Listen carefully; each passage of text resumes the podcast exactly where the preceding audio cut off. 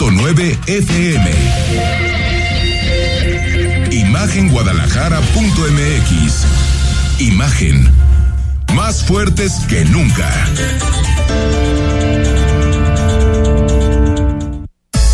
Twitter. Arroba Imagen Radio GDL. Imagen. Más fuertes que nunca.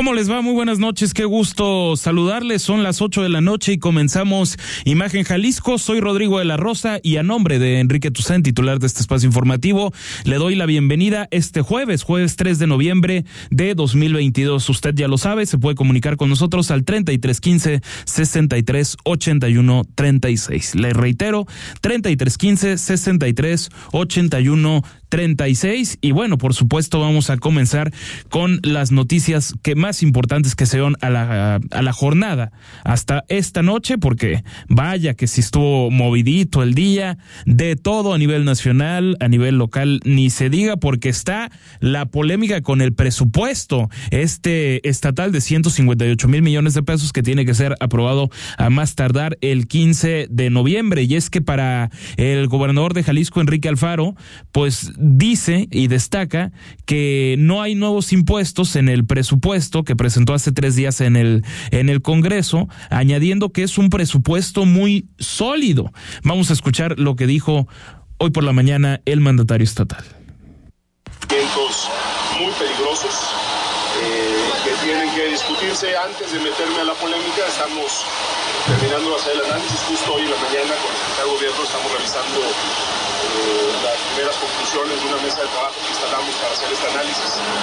No quiero adelantar mi opinión, pero sí de saque veo eh, elementos que hablan de un tratamiento fuera de toda proporción y de enormes riesgos para la democracia Pero lo vamos a, establecer como una posición eh, formal en su momento, ya que tengamos un análisis completo.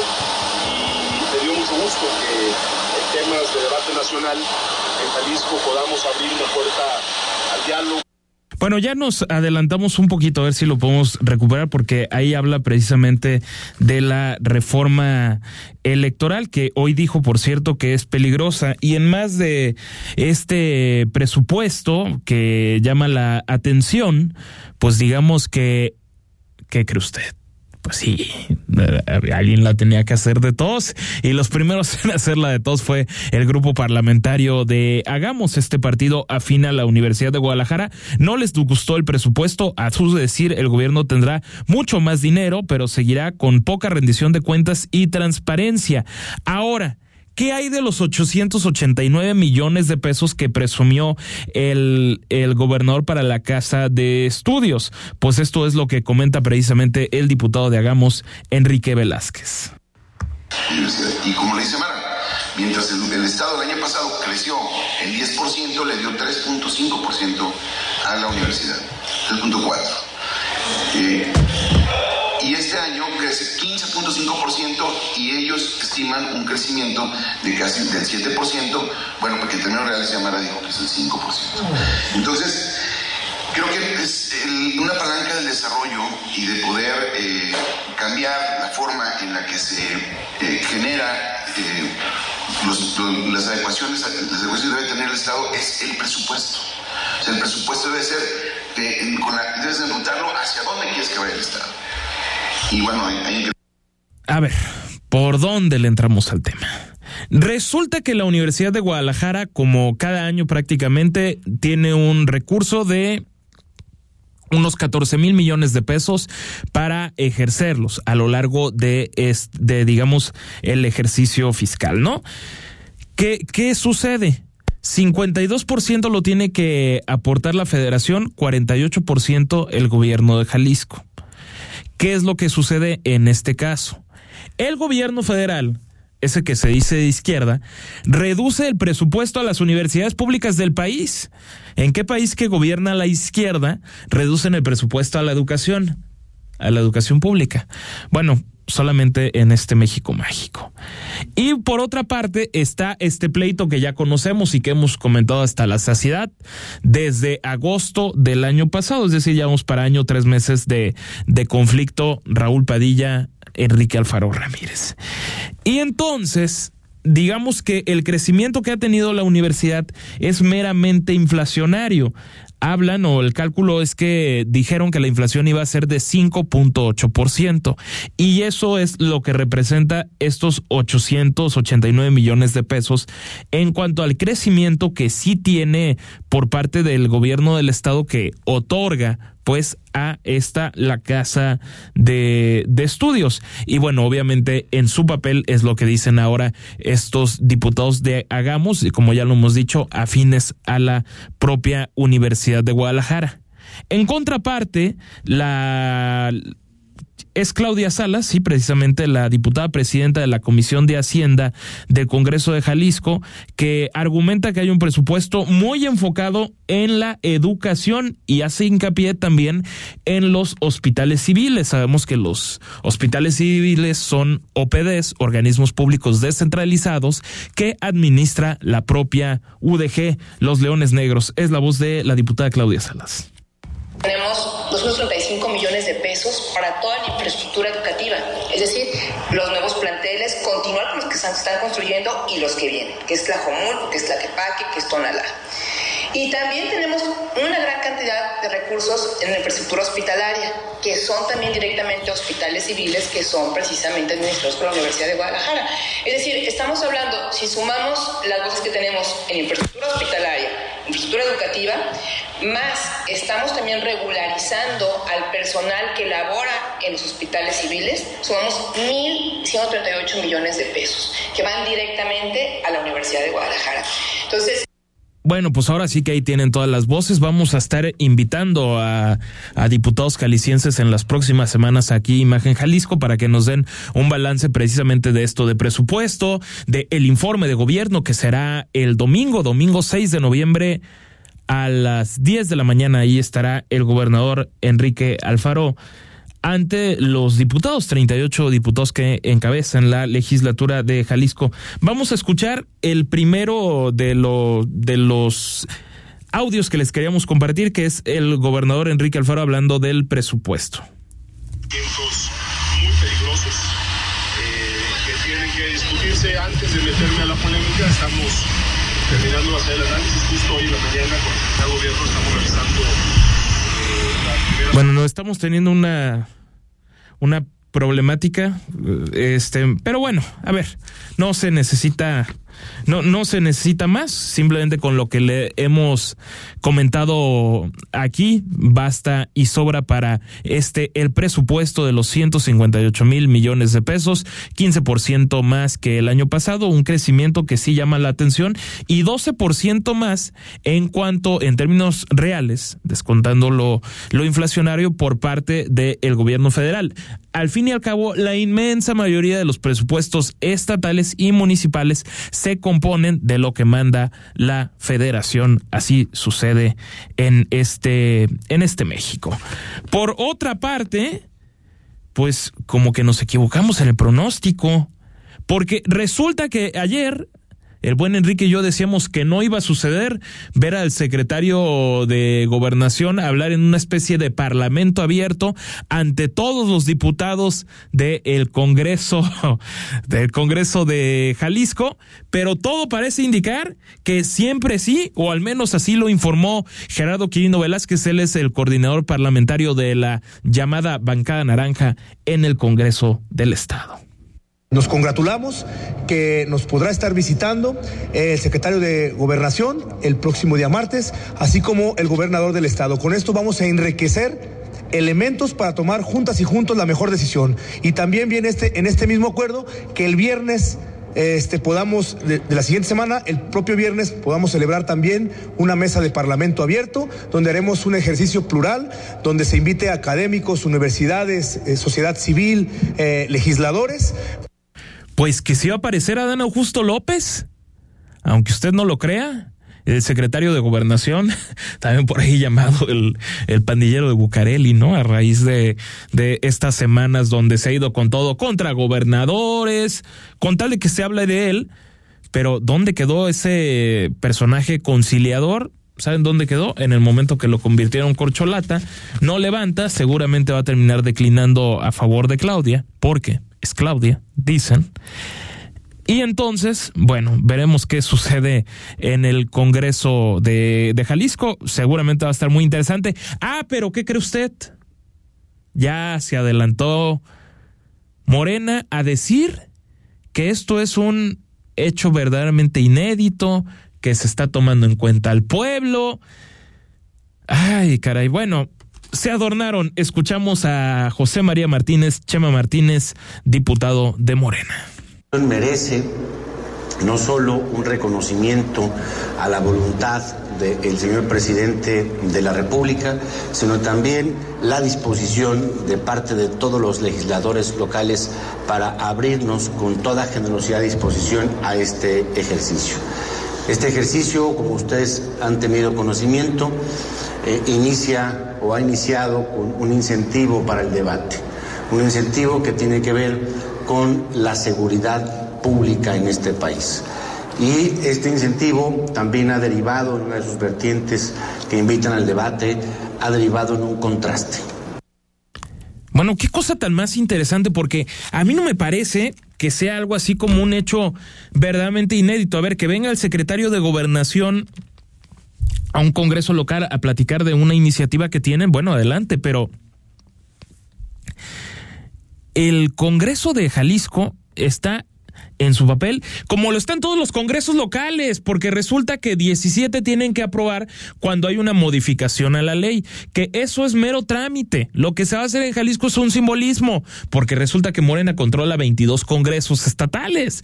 Entonces, al tener ese poder, pues es pecata minuta valer la militarización hasta 2028 y no tienen un límite para hacerlo. Es decir, este congreso no lo tiene, entonces van para largo y bueno, están con convocando a que haya un debate con dignidad, lo cual yo celebro y qué bueno que se intercambien opiniones y que se escuchen ahí, no sé, supongamos que va a tener una postura la gente de futuro que representa a Susana de la Rosa o desde el Partido Verde con Erika Pérez o los panistas y mesistas que ayer en este espacio le dábamos cuenta ya de cómo habían hecho un pronunciamiento conjunto de que se iba a debatir este tema. De momento parece que van en contra, pero en una de esas lo votan a favor y quedará ahí como un mero simbolismo. Hoy Adán Augusto López, el secretario de Gobernación, estuvo en, el estado de Aguascalientes precisamente y lo que pretende López Obrador es exhibir a los congresos que voten en contra, porque pues es votar en contra del pueblo y lo que ya nos conocemos de diario que se recita en la mañanera presidencial, ¿no? Eso es lo que sucede. A mí no me parece que sea como para decir, Ay, Dios mío, vean cómo escuchamos al pueblo de México. caray. Ahora, también es parte de... Y el villano favorito del presidente apareció en Jalisco. Sí, es ese señor es Claudio X González y él dice textualmente en una en un encuentro que tuvo en la Expo Guadalajara que el futuro de la alianza opositora depende de la postura de los partidos en la votación de la reforma electoral que impulsa precisamente el presidente. A ver, le, le leemos parte de la declaración que dijo. En nuestra opinión, en este momento no se debe hacer una reforma constitucional de la legislación electoral para evitar que se lastime la autonomía y la capacidad del INE. La iniciativa del presidente pretende cooptar al instituto y convertirlo en comparsa. Y no, no, no es que me dé gusto coincidir con Claudio X González, pero en este caso coincido plenamente. O sea, veo hasta complicado contradecirlo. Yo sí creo que es peligroso lo que está sucediendo. Creo que va a haber una reforma electoral. Mañana vamos a platicar más a fondo, mañana viernes, porque también hablábamos, entrando un poquitín al panorama nacional antes de irnos a la pausa, que el INE se dio prácticamente un balazo en el pie. Porque se hace pública, medios de comunicación hacen pública una encuesta que ya era pública, o sea, eso de estaba en el portal de transparencia del Instituto Nacional Electoral, que un porcentaje muy importante de gente apoyaba esta reforma del, del presidente López Obrador. Pero la forma en la que hacían las preguntas, ya nos lo comentaba Enrique que vaya, que si conoce de estos temas de cómo levantar encuestas, pues dices, ¿cómo es posible que al Instituto Nacional Electoral le pase algo así. Es que sí parecía que eran preguntas que redactó este señor, que es un tecnócrata, que ahora está disfrazado de populista, que es Mario Delgado, ¿no? El presidente nacional de, de Morena. Y bueno, López Obrador, para no variar, arremetió contra Lorenzo Córdoba, el consejero presidente del INE, y dice, una vez más, yo no le creo, que no quiere acabar con este instituto. Del INE, pues nadie desaparece o va a desaparecer al INE lo que se quiere es que el INE ya no esté en manos de la oligarquía antidemocrática, corrupta, que a través de los partidos nombraban a los consejeros del INE. Bueno, a ver, le hago una pregunta y la vamos a dejar ahí en el, en el aire. ¿De verdad hay un argumento sólido para decir que el consejero presidente del INE, el doctor Lorenzo Córdoba, es antidemocrático. ¿Realmente no está en convocación democrática? ¿Realmente no tiene, no tuvo un padre legendario, verdaderamente legendario en las luchas de la izquierda mexicana? Y esa sí era izquierda de, de a de veras, ¿eh? no como las izquierdas militares de ahora. En fin, yo soy de los que piensa que la gente que hoy se dedica a la propaganda de López Obrador, también hay quienes simpatizan genuinamente y se, y, se vale. Al final de cuentas, es la pluralidad de, de las ideas, ¿no? Pero realmente habría un ataque frontal hacia Lorenzo Córdoba y hacia el otro consejero relevante, Ciro Murayama, si no hubiera un ataque presidencial de a tiro por viaje por estas personas a las que simplemente odia por existir. Bueno, caray, ahí, ahí, se las dejo. Creo que no hay ningún argumento sólido para decir que el INE no tiene vocación democrática. Esas son, francamente, demagogias de quinta categoría. Vamos a la pausa en, en, Imagen Jalisco. Todavía hay más. Se puede comunicar con nosotros al 33 15 63 81 36 8 de la noche con 17 minutos. El análisis político. A la voz de Enrique Tucent. En Imagen Jalisco. Regresamos. Soy Conchita Popular. En una democracia, las opiniones de todas las personas son valiosas. Desde tiempos antiguos, las personas se organizaban, discutían temas importantes y entre todas y todos decidían la mejor opción. Y en Jalisco, esa democracia se sigue cuidando con los mecanismos de participación ciudadana, como el plebiscito, el referéndum o consulta popular. Instituto Electoral y de Participación Ciudadana del Estado de Jalisco, IEPC, participa en Hospital Ángeles del Carmen queremos un México lleno de vida. Te invitamos a escuchar la entrevista este miércoles 2 de noviembre a las 8.30 de la noche en Imagen Jalisco. Hablaremos de las novedades en cirugía de corazón y cardiología con el doctor Alejandro Molina. En Hospital Ángeles del Carmen queremos un México lleno de vida. Nadie te cuida como nosotros. Cerrar es igual de importante que abrir. Terminar el día con el mejor resumen y análisis es lo que buscamos darte en Ya Sierra con Yuridia Sierra. De lunes a viernes, de 9 a 10 pm, por Imagen Radio.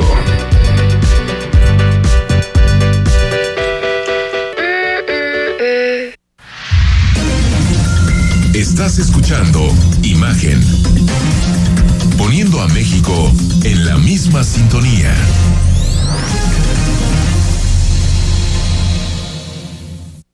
Las voces más importantes del análisis político en Jalisco, en un espacio para comentar, reflexionar y polemizar sobre los temas de tendencia a nivel local, nacional e internacional.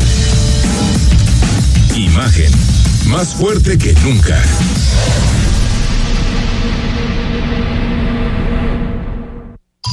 Estás escuchando Imagen Jalisco con Enrique Tucen. Facebook, Imagen Radio Guadalajara. Imagen, más fuertes que nunca.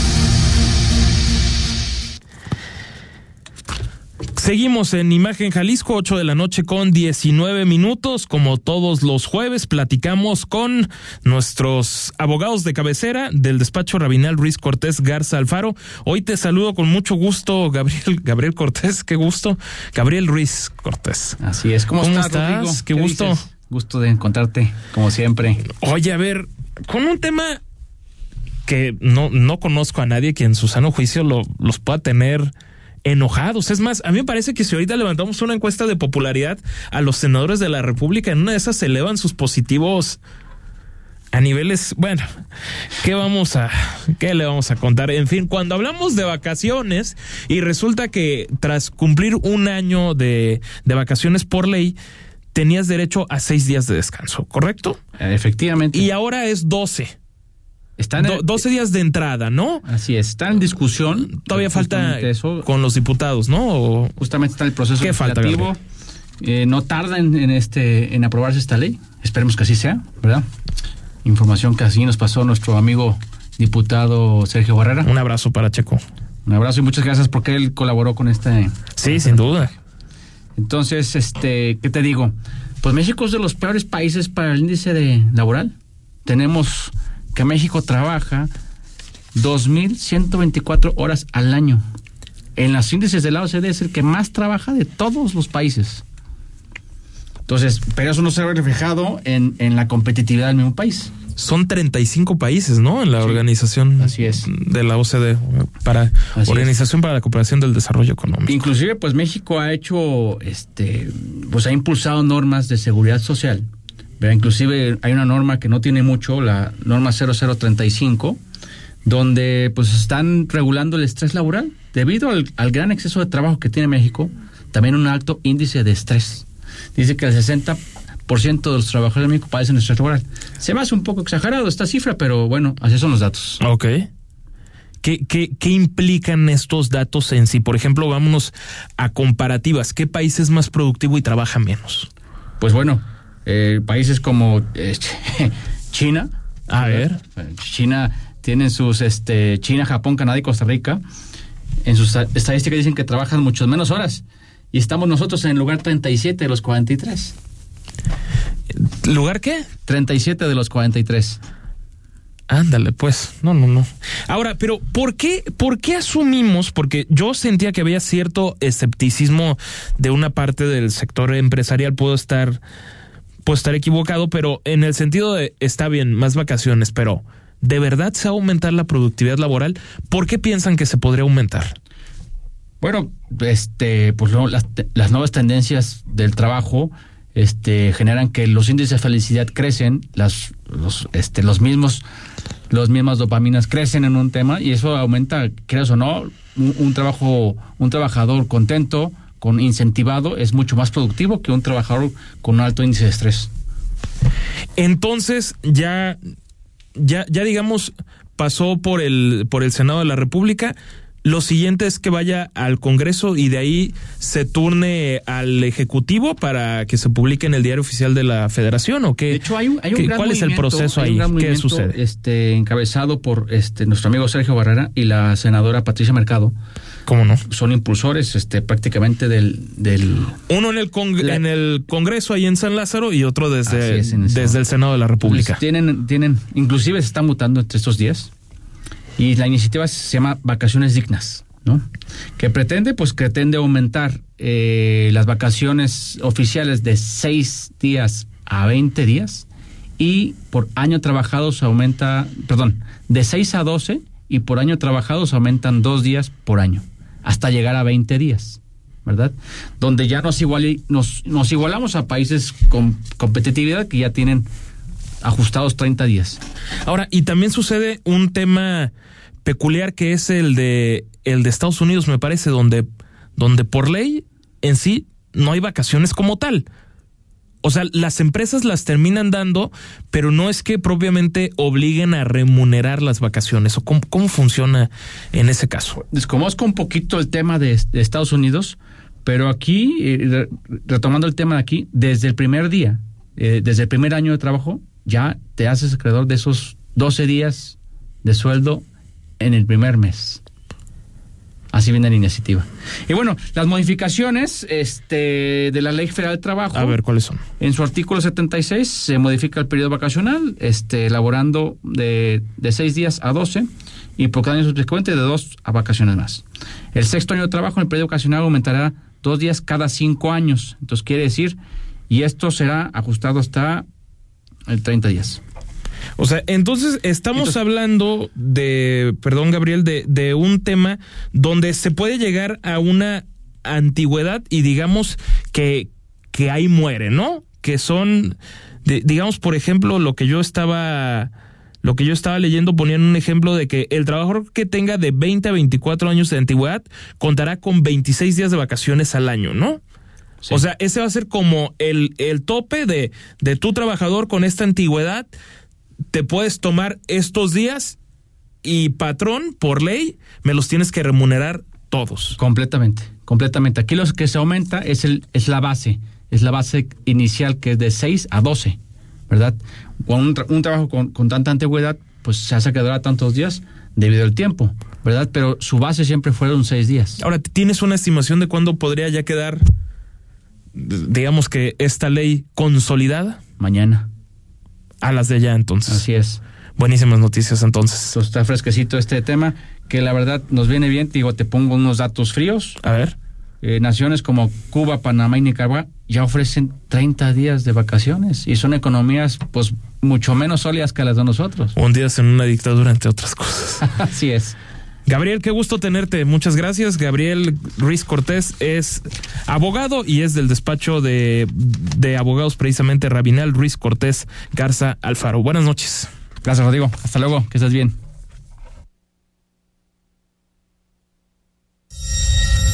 El análisis político. A la voz de Enrique Tucent. En Imagen Jalisco. Regresamos.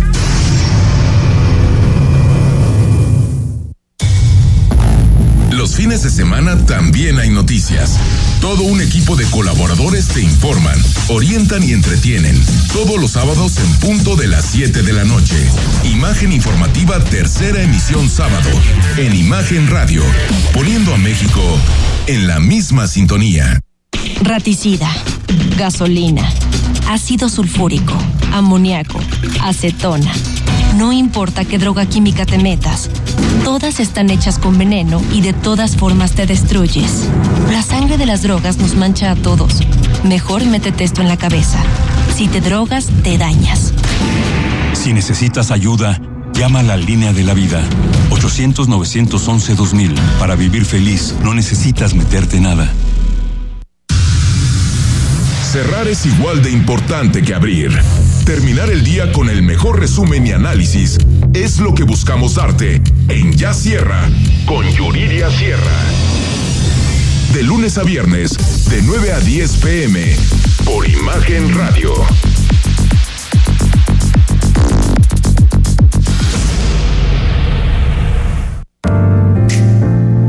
Imagen.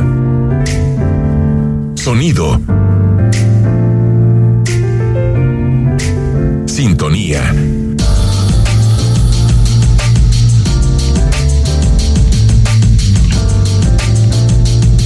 Poniendo a México en la misma sintonía. Las voces más importantes del análisis político en Jalisco en un espacio para comentar, reflexionar y polemizar sobre los temas de tendencia a nivel local, nacional e internacional. Imagen, más fuerte que nunca. Estás escuchando Imagen Jalisco con Enrique Tucent. Instagram, arroba Imagen Radio GDL. Imagen, más fuertes que nunca. Qué bueno que continúa con nosotros, gracias por así hacerlo. Son las 8 de la noche con 29 minutos de este jueves 3 de noviembre de 2022.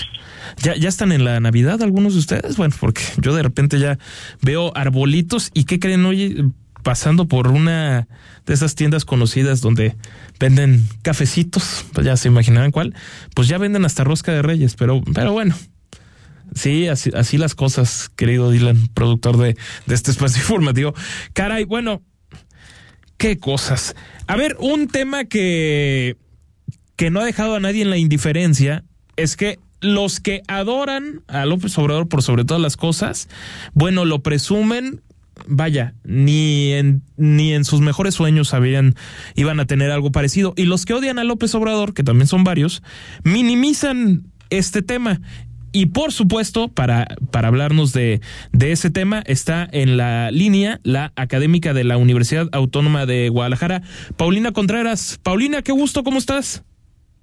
Rodrigo, con gusto de saludarte muy bien. Ya yo también sorprendida de que ya prácticamente la Navidad nos invade y como bien dices, hasta las roscas de Reyes también ya en los aparadores. Y todavía no libramos los datos económicos del último trimestre del año, pero ya ya tenemos la, la mira puesta en las fiestas de sembrinas y como bien dices, pues hay datos por ahí sorpresivos. Pero cómo, a ver, ¿cómo estuvo precisamente eso? Si es muy bueno, no es tan bueno, pongámoslos en la justa dimensión. ¿Qué pasó con el Producto Interno Bruto en el país? Bueno, eh, estamos hablando eh, de la estimación oportuna del Producto Interno Bruto, es decir, no es el dato definitivo, aunque, pues bueno, se espera que sea un dato muy similar el que se ve en los próximos días, ya cuando se ve el dato oficial. Sin embargo, ya la estimación misma, pues sorprende, porque estamos hablando de que el tercer trimestre de este año habría crecido en términos trimestrales un 1%. Esto quiere decir que estamos comparando tercer trimestre contra segundo trimestre, mientras que en términos anuales habría una eh, variación o un crecimiento de 4.3%. Esto quiere decir que estamos comparando tercer trimestre de este año contra tercer trimestre del año pasado. En ambos casos es positivo, sin duda alguna, y en ambos casos sorprende positivamente también y supera lo que se esperaba en eh, meses previos que podría ocurrir. Ahora, ¿qué, ¿qué es lo que deriva o qué impulsa que se dé este crecimiento económico? Pues bueno, por un lado, el tema de la reactivación del sector servicios. Eh, en gran medida, el crecimiento que se da en este trimestre tiene que ver con la parte de actividades terciarias, que está compuesta por comercio y servicios, y por el sector primario, pero digamos que se ha tenido un comportamiento positivo gran parte de los últimos trimestres. El caso del sector servicios llama la atención porque había sido, digamos, el más reprimido o el que menos eh, había logrado recuperarse eh, después de la pandemia. Entonces, en ese aspecto, pues sí, evidentemente es positivo, pero también en la comparativa anual, que es el que más crece, hay que tomar en cuenta que viene de una base de comparación muy baja. Es decir, estamos comparando tercer trimestre de este año con tercer trimestre del año pasado, cuando la base del año pasado es de, eh, muy baja, eh, digamos, de muy bajo nivel la producción que se realizó por el lado de los servicios y eh, o el valor que tienen los servicios en nuestro país y de ahí que la tasa sea también tan alta. Entonces hay que un poco poner en contexto que el crecimiento eh, tan eh, grande de la parte servicios tiene mucho que ver también con una base de comparación baja. No obstante, el dato en definitiva es positivo y como tal, pues hace ver que tenemos un o tendríamos un tercer trimestre mucho mejor de lo que se esperaba con miras a que podamos tener ya hacia el cierre del año un crecimiento un poquito más arriba del 2% que era la expectativa, pero sin perder de vista que siguen existiendo riesgos, sobre todo que vienen del exterior, particularmente de Estados Unidos. Ahora, Paulina, por, por último, de vaya, supongo yo, tú, eres nuestra experta de, de, de, cabecera, pero cuando una economía termina por caer tanto a raíz de, de una crisis económica, digamos, autoinfringida, por los cierres que se tuvieron que hacer a raíz de la, de la pandemia, lo normal es que una economía tenga un, una especie de rebote. ¿Es correcto? Sí, es natural, digamos, este rebote y lo tuvimos con más fuerza, evidentemente, en 2021. Ese, ese rebote se dio prácticamente en ese lapso de tiempo. No obstante, nuestro rebote no alcanzó a llegar al límite con el cual empezamos a caer entonces nosotros nos quedamos un poco más abajo. Eso quiere decir que en 2022 todavía tenemos terreno por recuperar y los datos que hasta ahorita tenemos podrían hacernos ver que prácticamente podríamos llegar a eh, los niveles del 2000, em, de principios del 2020, casi al final de este año o principios del próximo año. Pero también hay que tomar en cuenta que nuestra caída no empezó en 2020, empezó desde 2019. Entonces todavía tendríamos otro trámite por recuperar porque justamente la desaceleración de la economía mexicana no fue solo el COVID, en realidad comenzó con la administración eh, del presidente López Obrador. Y Paulina, lo que es un hecho es que en la mañanera este dato va a aparecer hasta decir basta, ¿no?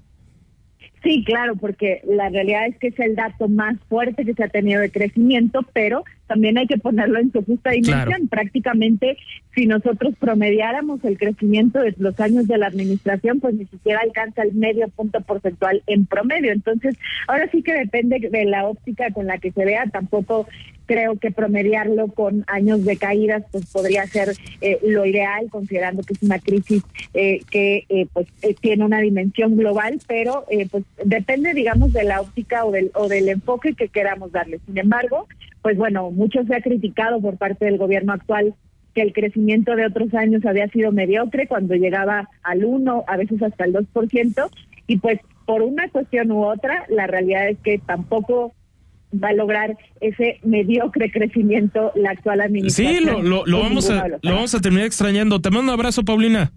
Igualmente, Rodrigo. Buenas noches para todos. Buenas noches, son las 8 de la noche con 36 minutos, hacemos la pausa comercial y al volver ya entramos de lleno con una entrevista interesante, es un libro de Carlos Rigen que se estrena en este mundo de la escritura, pero con un título sugerente, Armageddon Tecnológico. El análisis político a la voz de Enrique Tucent en Imagen Jalisco. Regresamos. La fe te ayuda a creer en ti y te da la inspiración para lograr cosas importantes en la vida. Por eso en este espacio, a través de temas sobre religión católica y de valores, te ayudaremos a reforzarla cada día. Escucha al Padre José de Jesús Aguilar Valdés en Resonancias de Fe, todos los domingos a las 9 de la mañana, por Imagen Radio.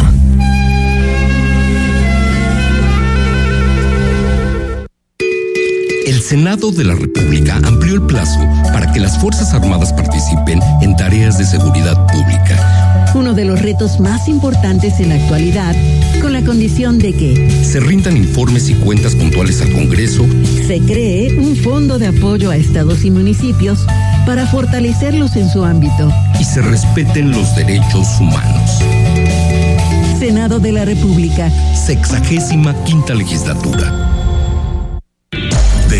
viernes, de 18.30 a 20 horas, la tercera emisión de Imagen Informativa te da las entrelíneas de la noticia de una manera diferente. La información es seria, nosotros no tanto. Esteban Arce, contando el cuento por Imagen Radio.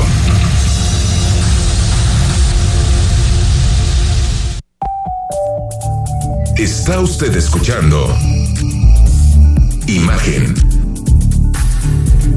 sintonía. Poniendo a México en la misma sintonía.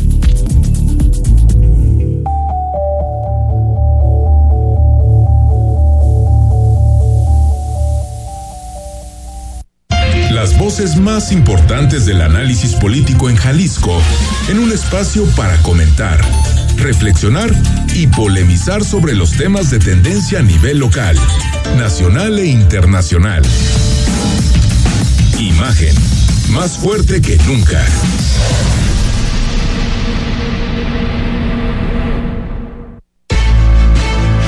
Estás escuchando Imagen Jalisco con Enrique Tucent. Arroba Imagen Radio GDL. Imagen, más fuertes que nunca.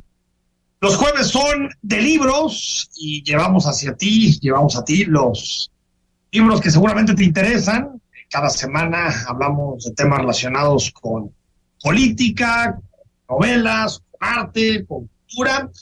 Y hoy queremos hablar de un libro que está recién salidito del horno, incluso elaborado por un Nobel escritor, porque es un texto, Armagedón tecnológico, cómo las nuevas tecnologías representan un riesgo para los derechos humanos. Y saludamos al autor que es Carlos Rigen. ¿Cómo estás, Carlos?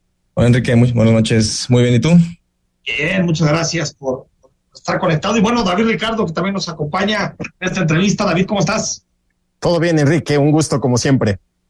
Oye, explícanos un poquito este nombre de entrada eh, eh, que suena eh, fuerte, Armagedón tecnológico, cómo las nuevas tecnologías representan un riesgo para los derechos humanos, algo que por cierto se ha escrito mucho en, en últimos meses, ¿no? Sí, digo, sé que el título suena sensacionalista un poco en, y alarmista. Eh, la idea era principalmente tratar de ser un título atractivo porque creo que trato de hablar de, un problema que me parece grave o que es cada año se hace más grave.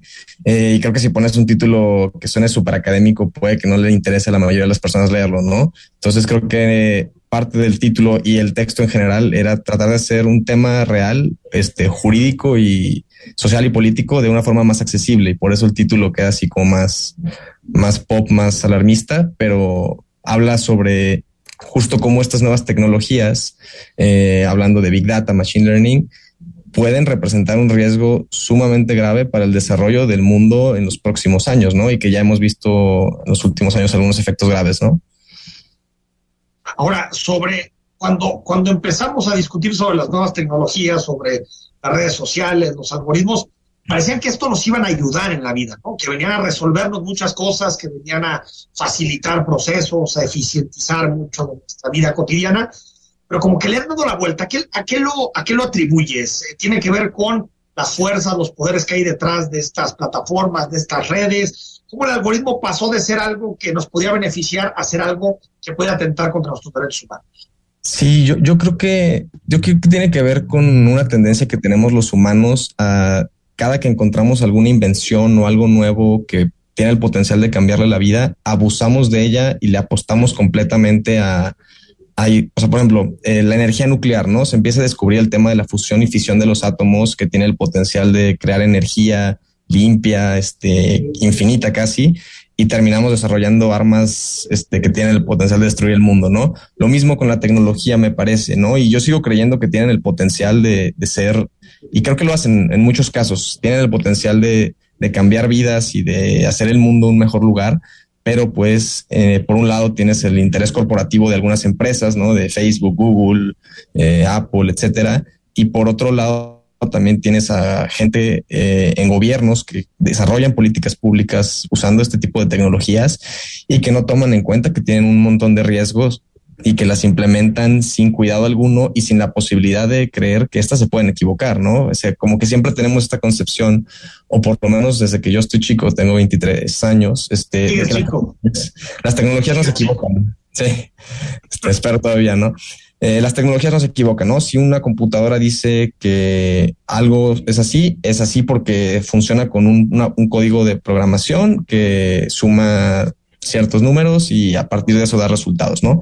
Entonces a veces tenemos la tendencia los humanos en ser lo suficientemente soberbios como para creer que un sistema que nosotros programamos no se puede equivocar, ¿no? Y son algunos de los casos que yo tomo en el libro explicando en Estados Unidos, China, eh, cómo a veces implementan un sistema creen que es perfecto y lo dejan que corra y ni siquiera le permiten a las personas después apelar decisiones o, controvertir los, las determinaciones del algoritmo. O sea, es como una soberanía tecnológica.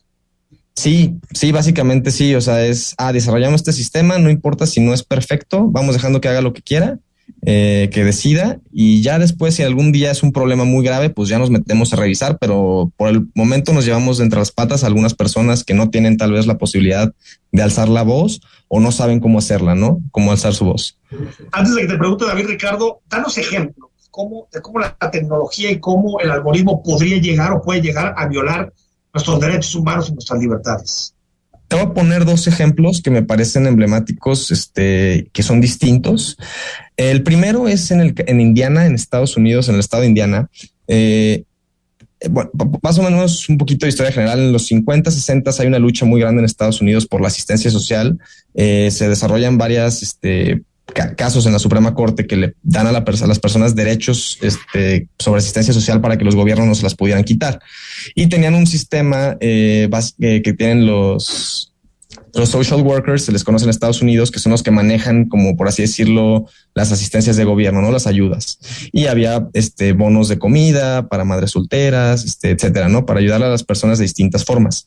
En Indiana eh, entra un gobierno conservador republicano, no pueden quitar las asistencias sociales de tajo, así como vamos a quitar por completo este programa porque es eh, violatorio de la Constitución y de las sentencias que existían.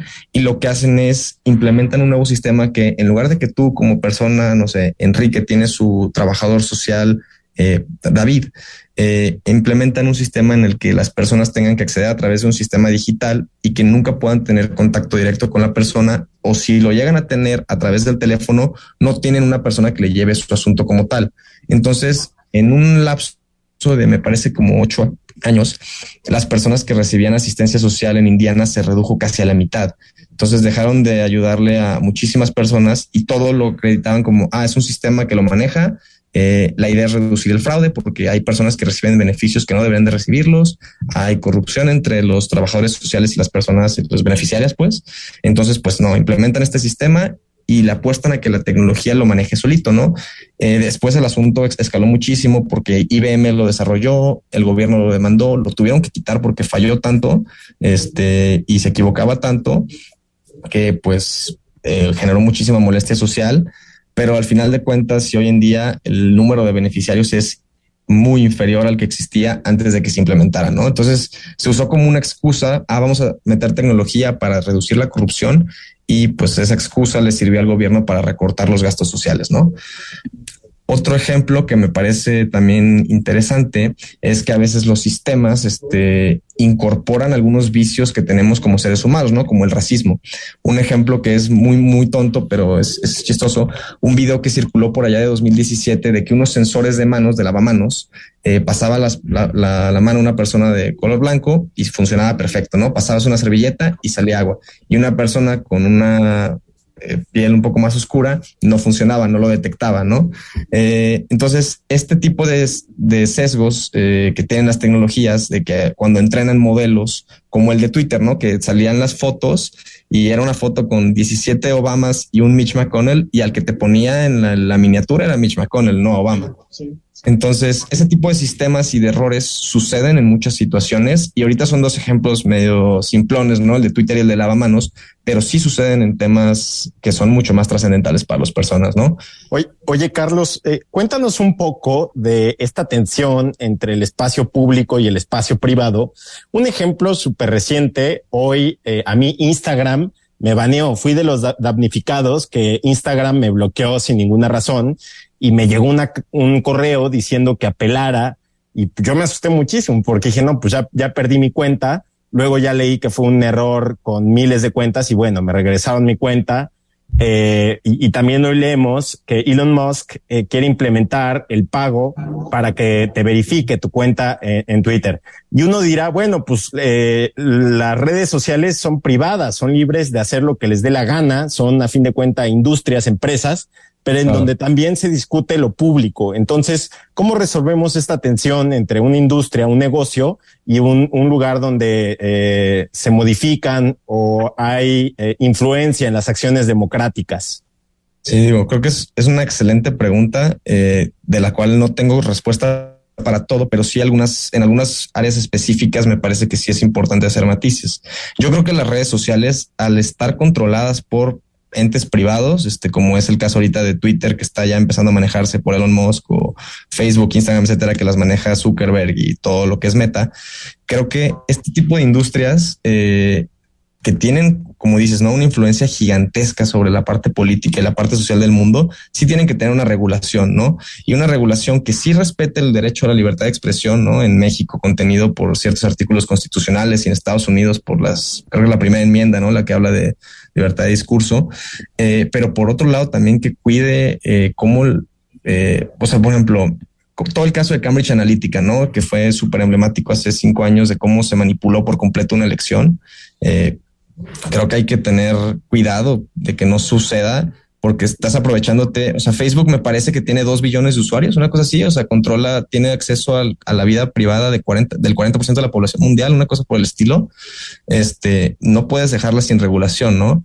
Eh, creo que lo de, lo de cobrar y así, no, no sé qué hasta qué punto el Estado tiene la capacidad de entrar o debería de tener la capacidad de entrar, pero sí deberían existir marcos básicos para todas las redes sociales y todo este tipo de, de empresas que acceden a la vida privada de las personas. Porque si es una empresa, este sí es un ente privado que en el Estado en teoría no debería interferirlo mucho, pero también son sus ciudadanos del Estado los que participan en esa red social, comparten información, interactúan y también observan ciertas cosas, ¿no? Y si la plataforma le está mandando anuncios personalizados políticos para que voten por cierto candidato o para que no voten por cierto candidato y además la información que se está utilizando es completamente falsa, que fue, de hecho ya empieza este debate con Twitter porque creo que eh, no sé si fue el viernes o el sábado que Elon Musk le contestó a un tweet eh, a Nancy Pelosi con una noticia falsa sobre el ataque que hubo en su casa, ¿no? Entonces, pues se complica muchísimo, ¿no? Hasta qué punto permitimos que las redes sociales se divulguen noticias falsas, sobre todo por cuentas así de influyentes, ¿no? Sí, y también quién, quién puede entrar a decidir qué contenido es verdadero y qué contenido no es verdadero, ¿no? Porque también en muchas ocasiones la realidad es muy clara, pero en otras vemos en, los, en los grises y creo, por lo que te preguntaba David y también lo que respondías, Carlos, que las regulaciones internacionales o transnacionales son mucho más eficaces que las nacionales, ¿no? Porque al final, a nivel nacional, se puede hacer poco frente a estos fenómenos que son, que exceden por mucho las fronteras, ¿no? Sí, digo, creo que sí hay ciertas cosas que por lo menos sé que en Estados Unidos están haciendo. O sea, y un ejemplo, ¿no? Tú quieres agarrar ahorita una candidatura en o, pagar un anuncio político en Estados Unidos y tienes que decir quién lo pagó. O sea, tú pagas este un anuncio de que el candidato de Texas, Facebook. Ajá, de, Facebook, el candidato de Texas de no sé, y, y, también los de televisión, y siempre al final tiene que decir paid for by y ya, ¿quién paga ese anuncio? No creo que es un, es una, digo, es un, no es suficiente, pues, pero sí es un buen primer paso porque por lo menos las personas pueden ver, ah, ok, esta guerra sucia en contra del candidato de X partido le está pagando el candidato de X partido, ¿no? Entonces, mínimo puedes hacer una valoración de. Hay información. Sí. Ahora, en, en, en, México también se supone que cuando se hace pauta en redes sociales, información se tiene que poner el nombre de la persona que compra esa pauta a diferencia en, televisión, en radio y medios convencionales, en donde hay que recordar que está vetado el acceso de, privados y solamente son tiempos que el Estado mismo determina, ¿no? Digo, sabemos que hay operaciones que no son claras y transparentes, pero en eso México es más restrictivo. Sí, sí, pero en, temas de redes sociales, aunque esté esa restricción, también luego es mucho más fácil crear perfiles falsos aquí, que se verifiquen. No sé si, hay ciertos temas que algunas. Algunas, ajá. Y además el tema de las audiencias personalizadas y el tema del uso de cookies y de las IPs de las personas. O sea, si te vas a la Unión Europea, por ejemplo, tienen muchas más regulaciones que protegen la privacidad de las personas, ¿no? Y tú vas, sales de México y tu Instagram está cada tres stories te encuentras un anuncio dirigido, tal vez no hacia ti, pero por lo menos a tus tendencias de búsquedas de las últimas dos semanas, ¿no? O sea, yo hice una investigación de vivienda para una clase y los últimos, las próximas dos semanas solamente me salieron anuncios de departamentos en venta, de renta, de ta, ta, ta, ¿no? Y así, ¿no? Entonces, y si, y vas a Europa y, y los anuncios son mucho más genéricos, o sea, no te, no te personalmente a ti. O sea, si, es decir, el algoritmo está más regulado. Sí, por así decirlo. O sea, no, no, no dejan a Facebook mandarte a, ti, Enrique, que tienes, que eres un varón de, cierto segmento de edad, de cierto sector, segmento económico, de cierta parte de la ciudad, que tiene, o sea, que te arman tanto perfil. En Europa no sucede así tan cañón. Sí existen cierta, o sea, sí te pueden medio focalizar, pero no tan específico como sucede aquí. Aquí, aquí, David, haces una búsqueda y, automáticamente te está metiendo, bueno, incluso una compra que no terminas de realizar por alguna cosa, te la están recordando en todas las redes sociales todo el tiempo. Sí, yo, la verdad es que yo sí he caído varias veces, tengo que confesarlo, especialmente cuando son temas como de antojos, como de dulces y esas cosas, pues sí, sí termino cayendo. Oye, Carlos, y, y, aquí que tenemos una institución electoral que siempre intenta actualizarse, pero va un paso atrás porque vienen las innovaciones y luego viene la regulación, ¿cómo crees que se va a jugar la elección de 2024? ¿Qué riesgos ves? Eh, en temas de, guerra sucia, como ya lo decías, bueno, más bien campañas sucias, para usar el término correcto, porque guerra sucia sabemos es la, guerrilla del Estado contra grupos. Pero bueno, las campañas sucias, la desinformación, ¿qué, qué panorama ves tú? ¿Qué te preocupa? Yo, yo veo algunos riesgos este, que quisiera mencionar. Uno de ellos es eh, el tema del gaslighting, cómo ciertas campañas pueden gaslightear otras campañas sin que se den cuenta, ¿no? Y tú tienes ahorita estas empresas. ¿Qué es ese término? Pero, perdón, a ver si el gaslight es cuando le envías, o sea, cuando haces a otra, a una persona creer eh, información falsa u otras cuestiones, ¿no? Este, digo, se usa más para temas de violencia de género y otras, en otras áreas, pero también se puede utilizar en política, ¿no? Y hoy en día existen empresas que te permiten segmentar a personas específicas, no solamente a un varón de 24 años que vive en cierto sector, este, que tiene cierta orientación, que tiene ciertos gustos, sino también a David Ricardo específico le puedes mandar un anuncio, ¿no? O sea, puedes encontrarlo de cierta forma, agarrar su IP y tenerlo como en una lista personalizada de a quienes puedes mandar anuncios. Entonces, yo uno de los riesgos que yo veo es que puedo agarrar un partido A contra un partido B y agarrar a todo su equipo de campaña, agarrar a todos los candidatos, agarrar a todas las personas que trabajan cerca de ese movimiento y mandarles anuncios específicos, notas específicas y bombardearlos por completo con ciertas este, cuestiones. Eh, no sé, digamos que empezamos a querer engañar a este candidato creyendo, haciéndolo creer que todo el mundo está opinando que su propuesta económica es pésima o que no ha hecho nada de carreteras y cuando en realidad a nadie le importa eso pero haces que su campaña completa se, se, se, ajuste, se mueva, se mueva a algo que en realidad no le importaba porque estas otras personas hicieron un análisis. Es decir, o sea, puedes engañar a una campaña completa bombardeando solamente a las personas que están a su alrededor. O sea, ni siquiera tienes que mandar un anuncio grande a todo el país o a todo el estado, sino solamente a las 40 personas que trabajan en la campaña del candidato a diputado y ya no y puedes movilizarlo territorialmente, decir, ah, es que en realidad te está yendo súper mal en esta zona, ¿no? Y lo mandas allá a hacer campaña y no es cierto, ¿no? Entonces ese es un tema que yo veo, o sea, puedes hacer engañar a campañas, que digo, siempre se ha hecho de ciertas formas, pero creo que cada vez las herramientas que tenemos son mucho más peligrosas, como con el tema de la bomba nuclear, ¿no? Las, armas que tenemos ahorita cada vez son más fuertes. O sea, viene, una tendencia, digamos, mucho más de precisión, más de misil teledirigido.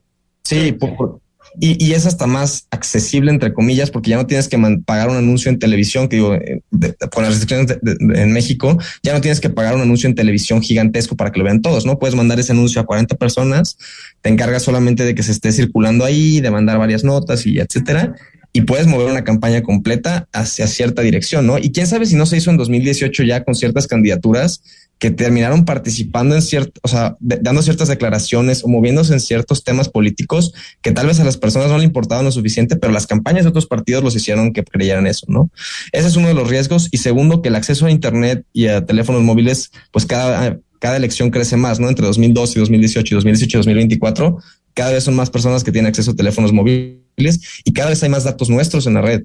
O sea, desde que es, ves Navidad y ves cerveza Corona que saca un anuncio muy sencillo, les das cinco datos y entras en un giveaway para un suéter, ¿no? Y así. Y, y, todas las marcas lo hacen, pues, o sea, todas las cervezas, yo lo vi en Navidad pasada, lo hacen y pues cada vez hay más datos nuestros en la red, cada vez hay más información, entonces cada vez los anuncios pueden ser mucho más precisos, ya no solamente nuestra inclinación política, sino también nuestros gustos personales, nuestro estado emocional, etcétera. Totalmente, totalmente. Carlos, te agradezco estos minutos. Eh, felicidades por el libro y haremos partícipe a la audiencia de, este texto tuyo que está muy interesante. Gracias. Muchísimas gracias, Enrique.